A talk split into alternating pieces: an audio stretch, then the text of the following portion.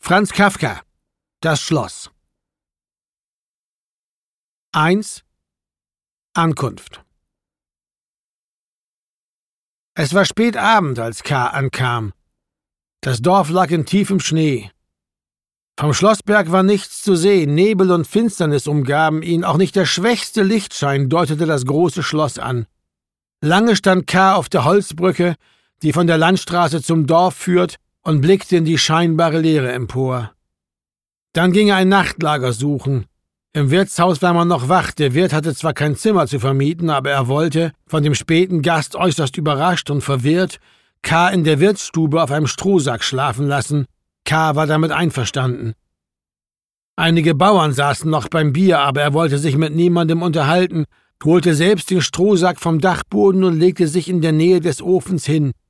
Warm war es, die Bauern waren still, ein wenig prüfte er sie noch mit den müden Augen, dann schlief er ein.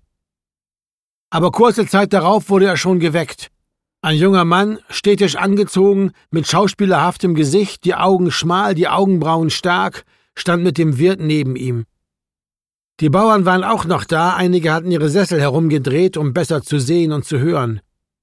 Der junge Mann entschuldigte sich sehr höflich, K. geweckt zu haben, stellte sich als Sohn des Schlosskastellans vor und sagte dann, dieses Dorf ist Besitz des Schlosses. Wer hier wohnt oder übernachtet, wohnt oder übernachtet gewissermaßen im Schloss.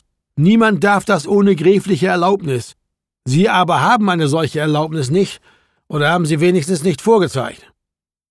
K. hatte sich halb aufgerichtet, hatte die Haare zurechtgestrichen, blickte die Leute von unten her an und sagte, in welches Dorf habe ich mich verirrt? Ist denn hier ein Schloss?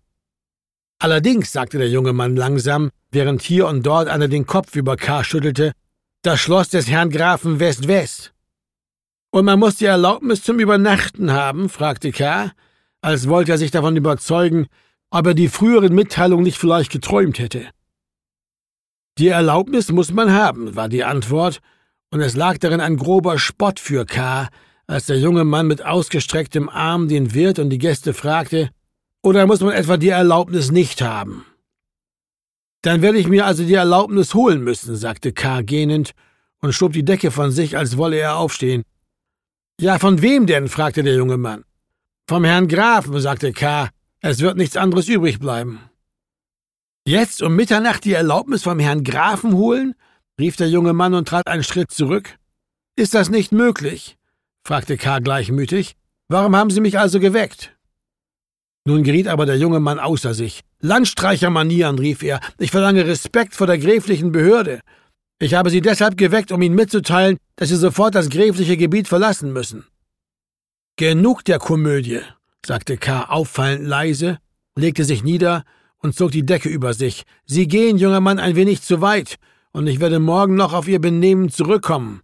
Der Wirt und die Herren dort sind Zeugen, soweit ich überhaupt Zeugen brauche.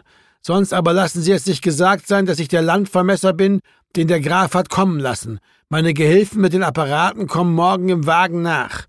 Ich wollte mir den Marsch durch den Schnee nicht entgehen lassen, bin aber leider einige Mal vom Weg abgeirrt und deshalb erst zu spät angekommen. Dass es jetzt zu spät war, im Schloss mich zu melden, wusste ich schon aus eigenem noch vor Ihrer Belehrung. Deshalb habe ich mich auch mit diesem Nachtlager hier begnügt, das zu stören Sie die gelinde gesagt Unhöflichkeit hatten.